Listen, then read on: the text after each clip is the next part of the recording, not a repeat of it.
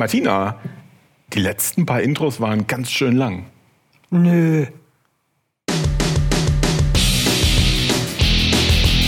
Hallo und herzlich willkommen zu Man glaubt es nicht, eurem Podcast über Religion und andere Esoterik zu politischen, wissenschaftlichen und gesellschaftlichen Themen aus atheistischer und humanistischer Sicht. Ihr könnt uns gerne eure Kommentare, Hinweise, Wut oder Liebe hinterlassen unter man glaubt es nicht.wordpress.com. Ihr könnt sogar ohne euren Namen oder E-Mail-Adresse anzugeben einfach drauf loskommentieren. Wir freuen uns auf den Dialog mit euch und sagen Hallo, hallo Oliver, hallo Martina. Hallo. Hallo. Es gibt eine aktuelle Studie zum Massenmissbrauch durch die Kirche in Frankreich. Ähm, das war jetzt vor ein paar Wochen in der Presse. Ich weiß nicht, ob ihr das mitbekommen habt. Es gab ein paar Berichte dazu, nicht allzu viele, aber immerhin. Und äh, über die Ergebnisse bin sogar ich erschrocken, weil sie zeigen, wie enorm das Ausmaß des Verbrechens ist.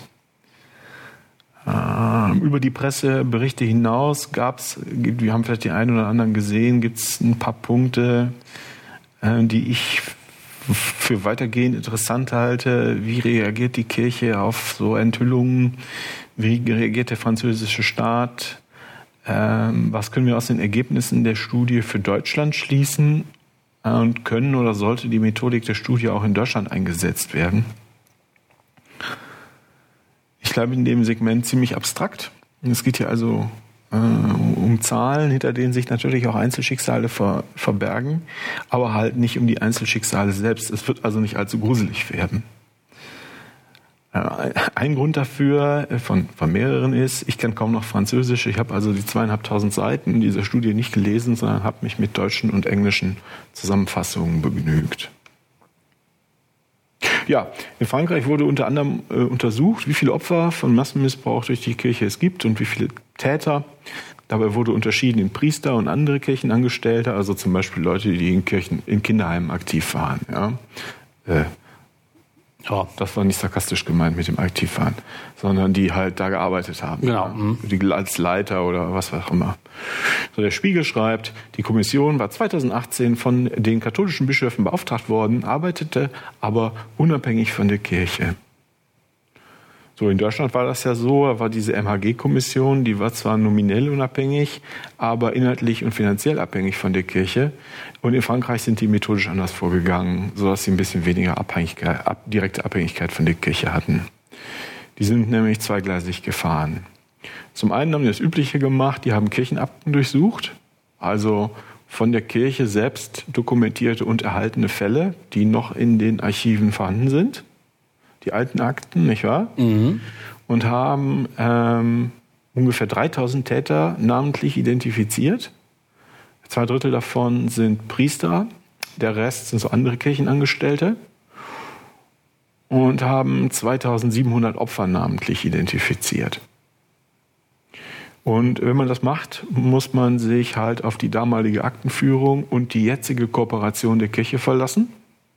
Und das haben wir in vielen Fällen schon besprochen und gelernt, ist immer so eine Sache. Gut, wenn man sich die Zahlen anguckt, 3000 Täter, 2700 Opfer, ist das erstmal verwunderlich. Mehr Täter als Opfer. Mhm. Man möchte nicht allzu lange drüber nachdenken, aber äh, was sie gemacht haben, sie haben gesagt, das stimmt fast nicht. Wir machen, äh, machen noch einen zweiten Teil dieser Studie und haben eine breit angelegte Umfrage und dann eine Hochrechnung gemacht. Das ist eine sogenannte Dunkelfeldstudie, die man für solche Dinge, wo es einen groß angelegten oder einen vermuteten großen Anteil von Fällen gibt, die einfach nicht dokumentiert sind, ist das offensichtlich eine Methodik, die man äh, systematisch machen kann, um das zu erhellen, das Dunkelfeld. Und dazu haben sie 28.000 Personen in Frankreich zu ihrer Erfahrung mit der Kirche befragt. 28.000, das ist ja schon mal genau. amtlich. Das ist amtlich, aber der, Leut, der Leiter der deutschen MHG-Studie, Harald Dressling, äh, heißt, er sagt, das ist für eine solche Inter Untersuchung immer noch eine verhältnismäßig kleine Stichprobe. Ach krass, okay. So, und das haben sie dann hochgerechnet, ich weiß nicht wie genau, wahrscheinlich haben sie es nicht einfach nur multipliziert, ich weiß es aber nicht, auf alle katholischen Kinder, die im Untersuchungszeitraum aufgewachsen sind in Frankreich. Mhm. Ähm, und das Ergebnis ist, in den französischen Bistümern und Orden wurden etwa 216.000 Kinder sexuell missbraucht. Was? Und wenn man andere kirchliche Einrichtungen dazu rechnet, also zum Beispiel ähm, Kinderheime und so weiter, kommt man auf 330.000 Opfer. In welchem Zeitraum? Von 2005, ne, von 1950 bis 2018, glaube ich. 15? Ich weiß es nicht ganz genau. Das Endjahr weiß ich nicht ganz genau. 330.000? Genau. Äh, bei ungefähr ein Drittel der Fälle ging es also auch um Vergewaltigung. Nicht auf, komm, wir gucken mal ein lustiges Video und mein Gott, ist, ist dir nicht auch zu warm, sondern äh, wirklich, also, ne? Vaginale oder anale Penetration von Kindern. Ähm, das Vorgehen, wenn man ein bisschen drüber nachdenkt, hat Schwächen. Man kennt zum einen keine genaue Zahl, weil es ja eine Hochrechnung ist. Äh, weil man halt nicht alle Franzosen, Französinnen einzeln befragen kann. Viele Opfer wollen auch nach vielen Jahren äh, immer noch nichts sagen, aus Scham oder aus Angst oder aus anderen psychologischen Mechanismen. Viele Opfer äh, sind vielleicht auch schon tot. Ähm, zum einen, weil es zum Teil schon lange her ist und zum anderen, weil die Selbstmordraten bei missbrauchten Kindern ja bekanntermaßen enorm hoch sind. Aber eine Seitenerkenntnis ist, ich mache jetzt mal so ein bisschen, bleib mal ein bisschen abstrakt und mache so ein bisschen mathematische Gymnastik ja, um, dieses, um, diese, um diese Ergebnisse herum. Wir wissen jetzt, die Aktenlage der Kirche, es gibt 2700 Opfer, ist offensichtlich falsch, sondern es ist in der Größenordnung von etwa 100 mal so viel. Nach dieser Berechnung 122 mal so viele Opfer, wie die Kirche zugegeben hat, dass es Opfer gibt. So, das ist ein deutlich angemesseneres Vorgehen als in Deutschland, wo ja bei der groß angelegten Studie lediglich die einzelnen Bistümer mithilfe eines Fragebogens gefragt wurden, ob und wie viele Täterakten sie denn bitte in ihren Archiven hätten. Und die Kirchenmitarbeiter sind dann in die Archive gegangen und haben mit dem Fragebogen in der Hand geguckt. Da haben einzelne Bistümer haben sich, naja, unterschiedlich engagiert äh, dabei. Einige, soweit ich weiß, haben einige auch gar nicht mitgemacht in Deutschland. Ne? Ähm, deshalb ist das, die umgehen das quasi, die Kooperation der Kirche, indem sie die Leute direkt fragen. Ne? Mit den üblichen, mit den Schwächen, die wir alle schon gesagt haben. Also, soweit die Studienergebnisse selbst. Ungefähr etwa 3000 namentlich identifizierte und aktenkundige Täter, etwa 330.000 Opfer über 70 Jahre hinweg. Äh, das bedeutet, dass jedes Jahr 4714 Kinder frisch in Anführungsstrichen von der Kirche missbraucht wurden. Ähm, das hieße, dass es jedes Jahr mehr Opfer wären, als die deutsche Kirche für den gesamten Zeitraum überhaupt zugegeben hat. Ja. Tja. So, dann stellt sich die Frage, wie plausibel sind die deutschen Zahlen? Aber zurück zu Frankreich. Ähm, da hat sich der Gründer des Opferverbandes dort äh, gemeldet, François Devaux. Der sagte zu, zu und vor Kirchenvertretern, Sie sind eine Schande für die Menschheit. In dieser Hölle gab es abscheuliche Massenverbrechen und Sie müssen für all diese Verbrechen bezahlen. Und man kann leicht rechnen, wenn es da um Schadenersatz geht, äh, besonders hoch muss der gar nicht sein, aber wenn du irgendeine Summe mal 330.000 multiplizierst, es geht also um Milliardensummen für die Kirche. Ne? Der Studienleiter wird von der Zeit zitiert. Das ist der Präsident der unabhängigen Missbrauchskommission in der Kirche, Jean-Marc Sauvé. Sauvé, Sauvé. Die Zahlen sind erschütternd und können nicht folgenlos bleiben. Die Opfer hätten Isolation, Leiden und oft auch Scham und Schuldgefühle erlitten. Knapp die Hälfte von ihnen litten auch nach vielen Jahren noch unter den Folgen. Der Spiegel zitiert ihn weiter. Auch was, was wir aus Deutschland kennen. Bis Anfang der Nullerjahre gab es eine totale und grausame Gleichgültigkeit gegenüber den Opfern. Der Missbrauch habe System gehabt. Man habe den Betroffenen nicht geglaubt oder ihnen unterstellt, selbst beteiligt gewesen zu sein. Also können wir auch, die Kleine hat den Pfarrer verführt. Es sei nur in seltenen Fällen eine Entschädigung gezählt worden und dann auch nur, um die Opfer zum Schweigen zu bringen. Die Kirche hat es nicht sehen oder wissen wollen. Ja, die gute Nachricht ist, 22 mutmaßliche Straftaten die noch verfolgt werden können, sind an Staatsanwälte weitergeleitet worden.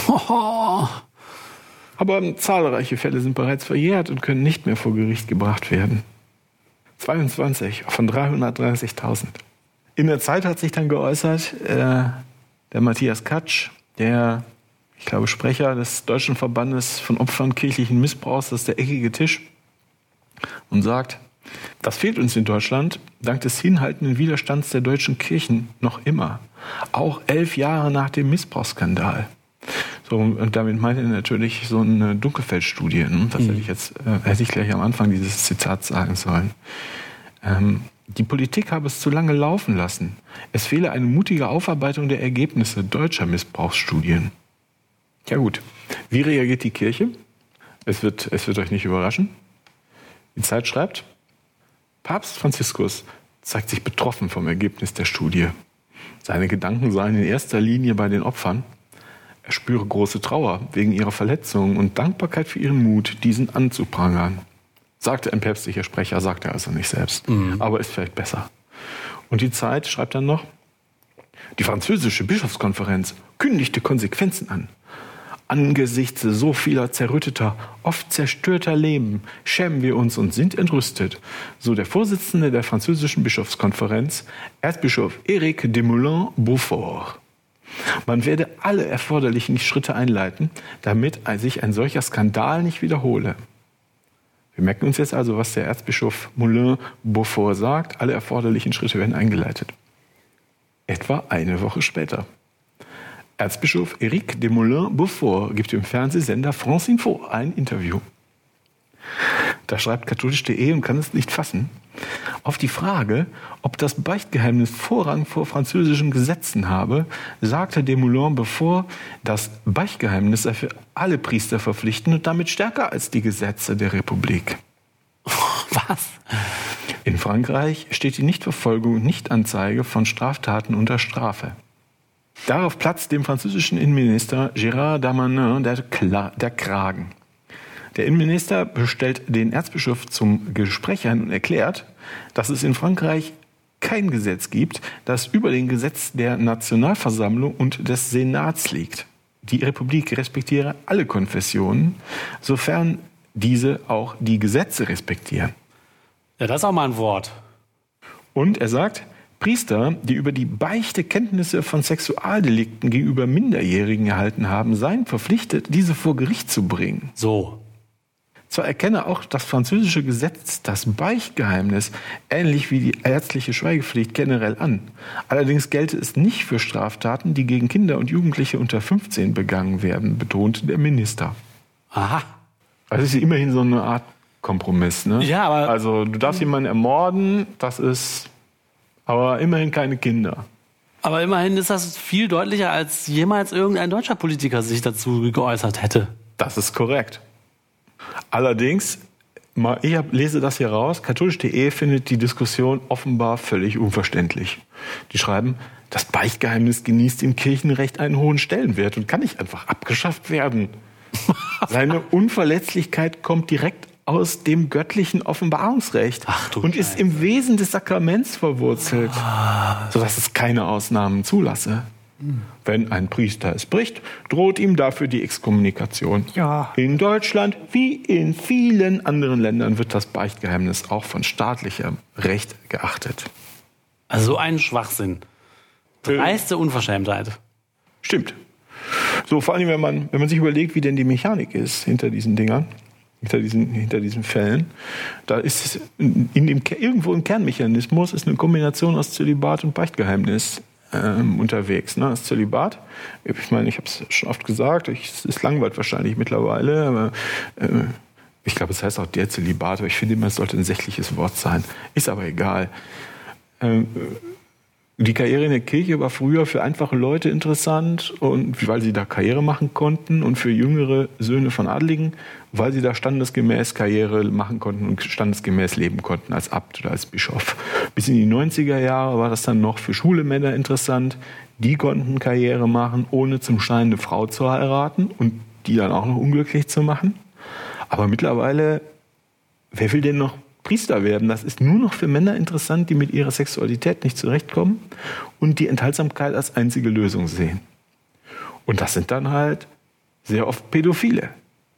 Und die werden dann alle zusammen in ein Priesterseminar gesteckt. Dann gibt's Erzäh äh, absurde Erzählungen von Sünde, Sünde, Sünde. Die werden unter Hochdruck gesetzt und es wird ihnen verboten, irgendwie zu reifen und erwachsen zu werden, indem sie Bezie in Beziehungen einzugehen oder auch durch Sexualität. Ja? Und dann wundert man sich, dass das System Kirche so viele Pädokriminelle produziert. Ja, Wer hätte ja. das ahnen können? Völlig unverständlich. Und dazu kommt das Beichtgeheimnis. Das ist, wenn man, ich, man mal, also das ist Ergebnis meiner Mini-Überlegung. Ne? Das muss nicht stimmen, aber das ist ein zentrales Mittel der inneren Herrschaft der Kirche. Wenn ein Priester seinem Vorgesetzten beichtet, dass er sich zu Kindern hingezogen fühlt, dass er Kinder missbraucht hat, dass er Kinder missbrauchen will, dann hat der Vorgesetzte ihn für den Rest seines Lebens in der Hand und kann ihn zu allem zwingen, was er sich vorstellt. Das ist ich finde in dem Vergleich nicht, nicht ganz absurd. Das ist ähnlich wie bei der Mafia. Die Mafia, habe ich aus äh, Fernsehserien gelernt, arbeitet auch so. da arbeitet jemand beim Bauamt, bei der Stadt oder was. Dann gibt es zuerst eine kleine Gefälligkeit, dann eine etwas größere Gefälligkeit, dann fließt eine kleine Summe Geld und das war dann illegal. Dann haben sie dich am Arsch. Und du kommst nie wieder aus der Nummer raus. Und musst machen, was sie sagen. Und das wird hier analog sein.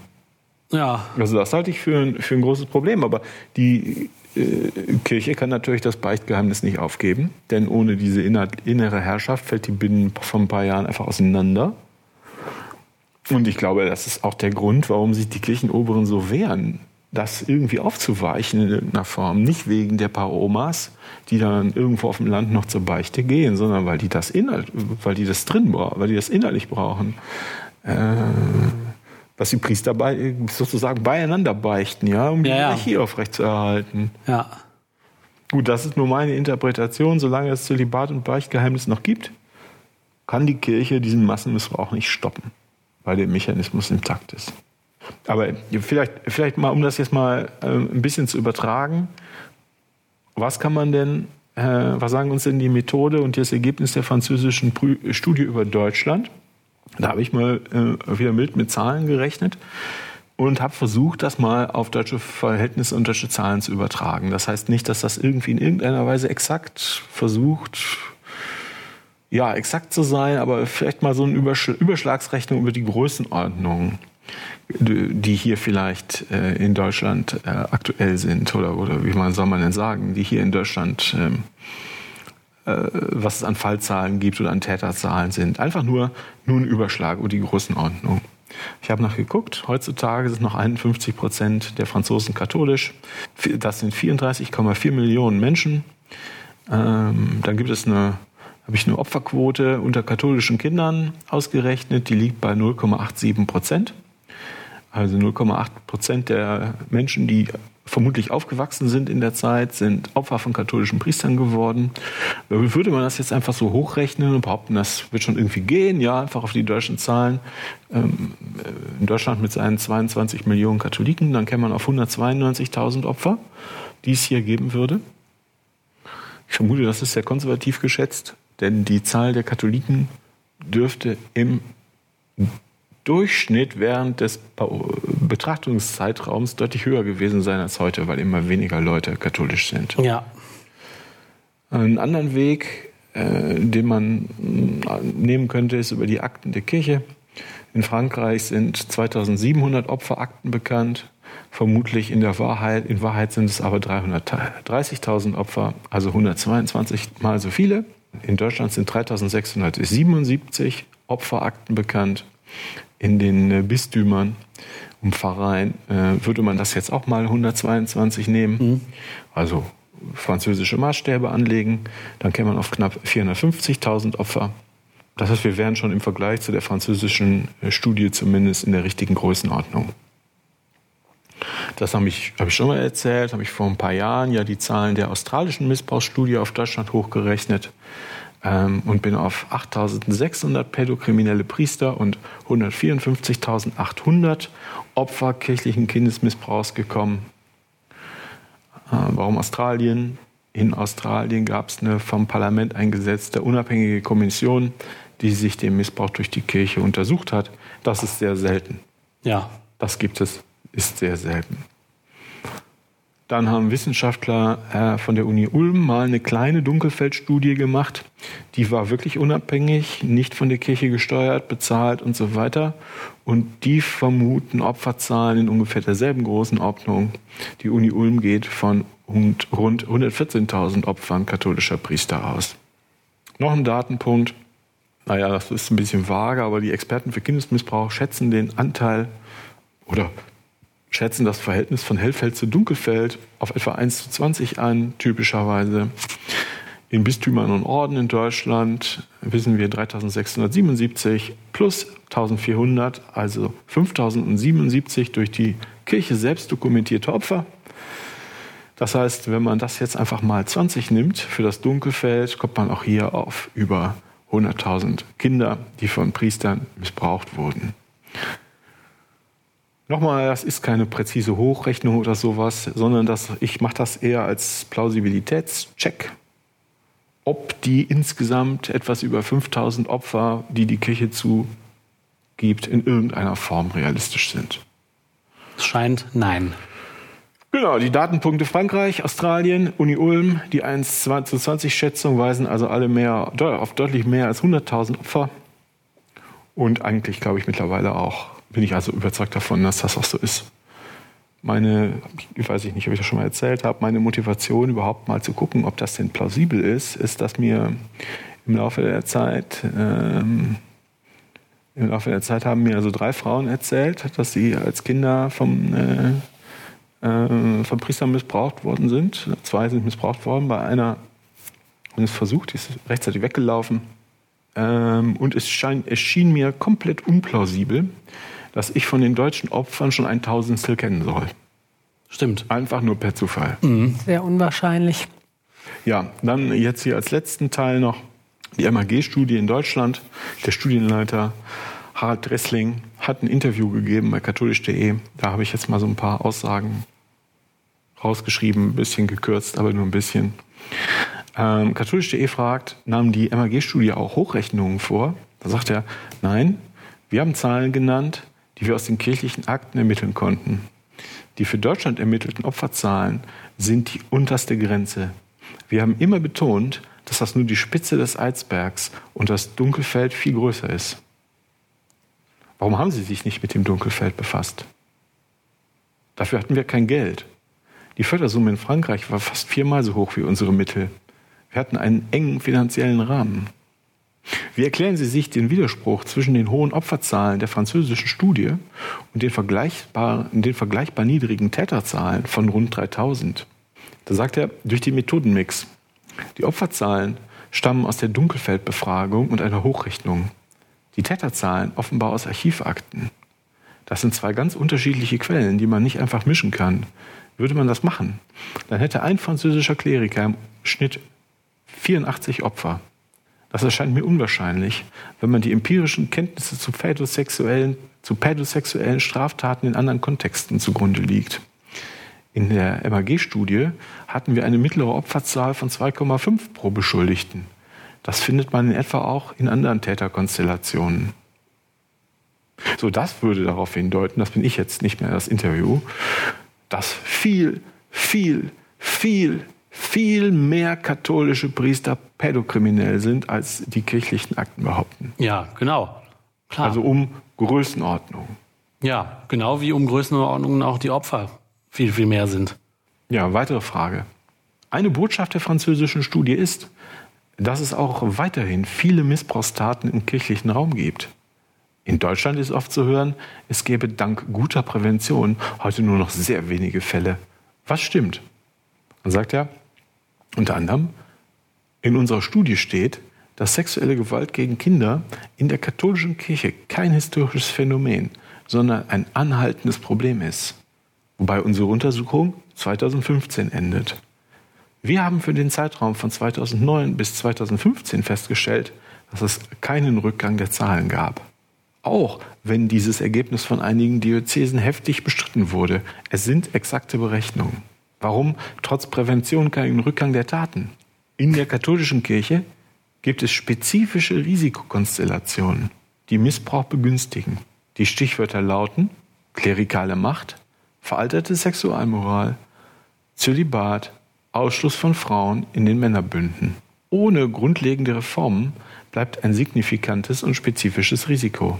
Da kann die Kirche noch so viel Prävention machen. Sie muss etwas an den Wurzeln ändern. Und dann sagt er noch, grundsätzlich fordere ich zudem eine gesamtgesellschaftliche Wahrheitskommission, die Zugang zu allen Akten haben muss und die systematischen Verstrickungen und Vertuschungen erforschen kann. Dafür braucht es aber wiederum einen politischen Willen und ein entsprechendes Gesetz. Die derzeitigen gesetzlichen Grundlagen geben das nicht her. Ja, in dem letzten sagt er aber auch, dass das äh, müsse dann auch über die Kirchen hinausgehen und auch in der ganzen Gesellschaft Kindesmissbrauch äh, erforschen, was ja auch ja, stimmt. soll man überall, klar. So, die derzeitigen gesetzlichen Grundlagen geben das nicht her, es gibt keinen politischen Willen. Zusammenfassend, also in Frankreich gibt es mindestens 3000 aktenkundige pädokriminelle Täter in der Kirche. In Wahrheit vermutlich viel, viel, viel, viel mehr. Es gibt etwa 330.000 Opfer kirchlichen Massenmissbrauchs. Der Kirche tut das alles ganz schrecklich leid. Eine Woche später ändern wollen sie doch nichts. Sie bestehen auf ihren Superrechten, die stehen über dem Gesetz. Das ist derart dreist, dass dem zuständigen Minister der Kragen platzt. Für Deutschland, finde ich, wird immer klarer, ähm, auch hier sind sechsstellige Opferzahlen zu erwarten. Die von der Kirche zugegebenen Zahlen von etwa 5000 Opfern, wenn man die, die Bistümer und die Orden addiert, sind ganz offensichtlich um Größenordnungen zu niedrig, um Größenordnungen zu niedrig. Die Ex Experten sagen, es gibt keinerlei Anzeichen dafür, dass Massenmissbrauch ein Phänomen der Vergangenheit ist. Also was, schließt, was, was kann man daraus schließen? Wir brauchen dringend eine groß angelegte, richtig groß angelegte Aufarbeitungsstudie, die den bisherigen Opfern gerecht wird. Das heißt, man kann sich nicht auf die Akten der Kirche, verlassen und die dazu beiträgt, dass der Massenmissbrauch endlich aufhört. Das heißt, die Mechanismen müssen da auch ganz klar benannt werden. Es gibt, finde ich, gesetzgeberische Konsequenzen, die daraus folgen müssen. Zu den Kernmechanismen gehören Dinge wie das Zölibat, das Beichtgeheimnis und äh, die müssen abgeschafft werden und im Zweifel auch staatlich verboten. Und also du kannst ja niemandem verbieten, keinen Sex zu haben, aber du kannst verbieten, dass das eine Einstellungsvoraussetzung für einen Job ist. Mhm. Sie dürfen nie wieder Sex haben. So, und bis das geklärt ist, in, in, in der letzteren Konsequenz muss man echt sagen, katholische Kinderheime, Kindergärten, Kinderfreizeiten, das darf es nicht mehr geben. Und auf gar keinen Fall sollte man seine Kinder, als Eltern seine Kinder dahin schicken. Auf keinen Fall. Und wie der Studienleiter Dressling sagt, schon für den allerersten Schritt auf dieser Leiter die ehrliche Analyse des Problems, Zitat, die derzeitigen gesetzlichen Grundlagen geben das nicht her. Die CDU-Regierung hat die letzten 16 Jahre komplett gemauert. Da kann man mal gucken, ob die neue Regierung irgendwas unternimmt. Ich vermute nicht. Die Kirche ist in der Politik immer noch großartig vernetzt und sehr, sehr mächtig. Sonst könnte sie das nicht unter den Deckel halten. Ja, ja nichts zu sagen. Ne? Ja, wird einfach nur schlecht. also die, wenn die da, ich meine Vorstellung das ist, deshalb können die das nicht, ähm, deshalb können die das nicht offensiv angehen. Ne? Die, die deutschen Bischöfe können das Problem nicht angehen. Die können nicht den Missbrauch äh, aufklären oder, oder auch nur stoppen. Weil dann, also aus machtpolitischen Gründen, ne, weil dann rauskäme, wie weit verbreitet das ist. Das haben die Franzosen sich sicherlich auch nicht so vorgestellt. Wie weit verbreitet das ist. Und dann würden die Leute noch viel schneller aus der Kirche austreten. Und was meinen die denn damit, wenn die sagen, es gibt irgendwelche Präventionsmaßnahmen? Also das habe ich ja noch nie gehört. Was sollen das denn für Maßnahmen sein? Äh, ja, es gibt am Priesterseminar jetzt so eine Art Einstellungsgespräch. Ah. Ja, wenn du dann da hinkommst, äh, bist du, ich weiß nicht, also das waren sie sehr stolz drauf, ich vermute, da fragen die dann, hatten sie schon mal Sex? Wie bei der Einreise in, nach Amerika. Mit, wie ist das denn mit sie, Kindern? Genau, haben Sie vor, den, den Präsidenten zu töten? Ja, oder Wahlfälschung war, stand, haben Sie vor, die Wahl äh, zum Senat zu fälschen? Also nein. also nein, und dann ist alles gut. Ich weiß nicht, was, Ja, ja, das ist, ja. glaube ich, die Prävention, ne, die sie sich vorstellen. Ich, ich, wie gesagt, meine Prävention, äh, Prävention wäre Kinderheime schließen, Kindergärten schließen, Kinderfreizeiten, Kinderchöre, alles, wo Kinder vorne ist, das machen wir erstmal zu. Und nach einem Jahr gucken wir mal. Ne, Oder nach zehn, wann auch immer sie das Problem gelöst haben, Mhm. Die, die Mechani Mechanismen. Aber das machen sie ja nicht. Das ist ja, gar- da ist ja gar nicht drum. Es geht ja darum, die, die Finger möglichst früh auf die Kinder, in die Kinder zu kra- verkrallen, sich in die Kinder zu verkrallen. Das ist ja das, was sie machen. Genau, wir müssen als Gesellschaft den Kirchen diese Sachen wegnehmen. Ne? Kinderheime, Kindergärten, Kitas. Das muss in gesellschaftlicher Hand wieder sein, ohne diese kirchliche Trägerschaften. Ja, auf jeden Fall. Also allerliebsten wäre mir, wenn sie es einsehen und sie machen sie zu. Sie sehen es jetzt so, das können wir nicht weitermachen. Wir können das nicht zulassen. Wir machen unsere, unsere Heime zu, unsere Kindergärten. Das wäre das Beste, Das klar. wäre mir am liebsten. Logisch. Ja. Aber ist jetzt seit 70 Jahren nicht passiert, ne? oder seit wer weiß wie viel, wie, wie vielen Jahrzehnten nicht passiert. Am zweitliebsten wäre mir, äh, ja, die Gesellschaft beschließt, das so zu machen.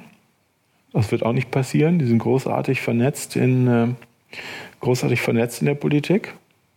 Und am drittliebsten wäre mir, dass zumindest die Eltern ihre Kinder da nicht mehr hergeben. Das habe ich auf Twitter gesehen, da war irgendein Kinderchor oder irgendein Erzbistum stolz darauf, dass jetzt 75 neue Kinder in ihrem Kinderchor. Und ich so, oh nein, wie kann man denn wirklich, wie können Ja. denn Eltern ihre Kinder dahin schicken? Ist das der, ist das der Chor von Ratzinger? Der hatte ja offensichtlich wenigstens, wenigstens nicht vergewaltigt, sondern einfach nur zusammengeschlagen, die Kinder, ja. Das, das war ja schon mal was. Ja. Also muss man ja vielleicht schon dankbar sein, was weiß ich. Aber was zur Hölle, was ist denn mit den Eltern los? Das frage ich mich auch. Also das muss man auch mal raffen. Aber die Augen verschließen ist irgendwie so der Mechanismus, ne, der da immer wieder vorkommt. Das einfach nicht wahrhaben wollen. Das ist auch bei dem synodalen Weg. Der Papst sagt immer nein und nein und nein und die wollen das einfach nicht wahrhaben. Die blenden einfach aus, was denen nicht passt und machen irgendwie weiter. Letztens saß ich mit, meinem Mann äh, essen, in, da, wir wohnen da, haben da so ein Haus auf dem Dorf, in so einer Kleinstadt, da waren wir essen.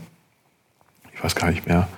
Und dann ähm, saßen irgendwie zwei Tische weiter, saßen so zwei ältere Paare, so nördlich von 75, finde ich. Vielleicht waren sie, der eine war bestimmt auch schon nördlich von 80.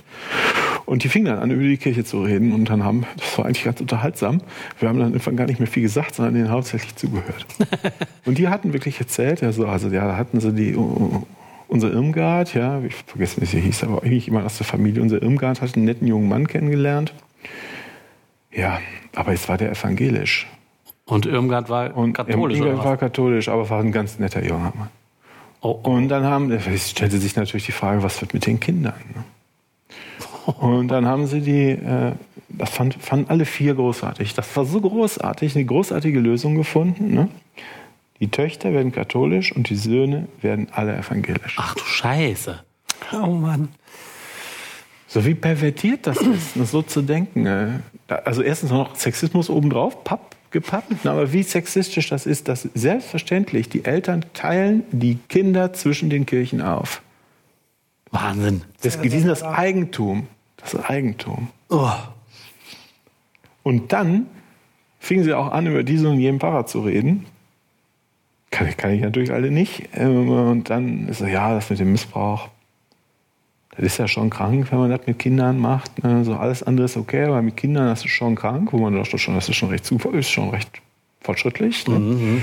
Aber da meinten sie auch, so ja, aber heutzutage ist ja schon jede zärtliche Berührung gilt ja schon als Missbrauch. Ne? Und deshalb wäre das halt so, das wird ja alles Ah, krass. das wäre ja alles nur, es ist ja gar nicht so schlimm. Ne? Ist, Ah, jede ja. Berührung wird gezählt, da muss man sich dann auch nicht wundern, dass da so komische Zahlen zustande Oh, ist das eine Sauerei. Das eine Ja, da saßen die alten Leute und haben ihre Kinder aufgeteilt, ne, oder ihre Enkel. Kannst du ja im Wesentlichen nicht anders sagen. Und dann praktisch gesagt, stell dich nicht so an.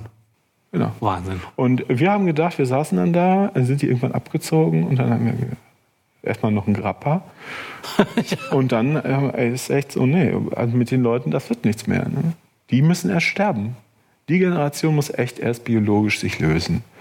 Äh, diese Kirchenleute. Ne? Die, die Leute sind wie die, also nicht alle älteren Leute, aber Leute, die sind wie die, ja, die kann man nicht mehr ändern. Nee, die kann den man nicht kannst, mehr du- Den kannst du sagen, aber was ist denn mit, mit euren eigenen Kindern? Sagen die, ja, das haben wir gelöst. Dann sagst du, ja, aber das ist doch so schlimm mit der, mit der Vergewaltigung. Und sag, ach ja, Stell dich nicht so an. Ist, ja, das ist doch nicht so schlimm. Meistens ist es ja eh ganz harmlos.